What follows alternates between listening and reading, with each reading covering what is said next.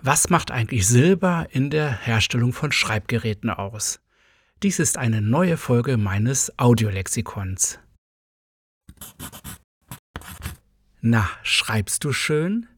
Der Handschreiben-Podcast von Mia Scribbo. Immer im Wechsel gibt es hier eine Kolumne zur Handschrift und es gibt dieses Audiolexikon. In diesem Audiolexikon stelle ich einem Experten eine Frage und der Experte beantwortet diese Frage.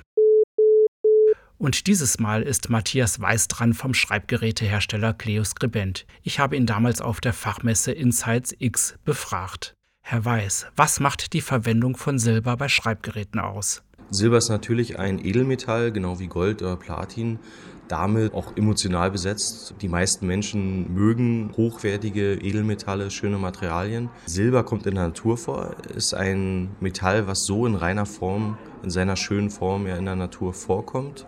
Es lässt sich gut bearbeiten, es lässt sich gut zu Schreibgeräten, Schmuck, auch Besteck zum Beispiel verarbeiten. Und es ist schön, deswegen mögen Menschen Silber. Der Nachteil bei Silber ist natürlich die Reaktionsfreudigkeit. Das heißt, Silber ohne eine Beschichtung wird anlaufen, wird gelblich und, oder auch bis hin zu schwarz sich verfärben.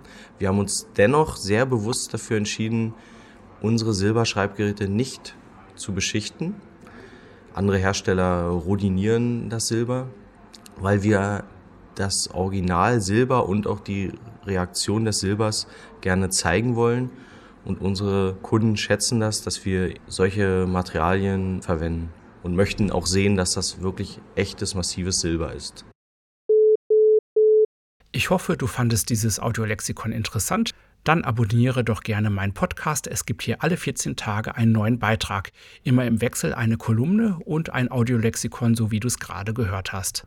Und wenn du noch eine Frage hast rund um das Thema dieses Podcasts oder auch rund um Schreibgeräte und rund ums Handschreiben, dann schreibe mir doch sehr gerne zum Beispiel an office.miascribo.com oder verwende die Kommentarfunktionen dieses Podcasts. Ich antworte dann sehr gerne. Bis zum nächsten Mal.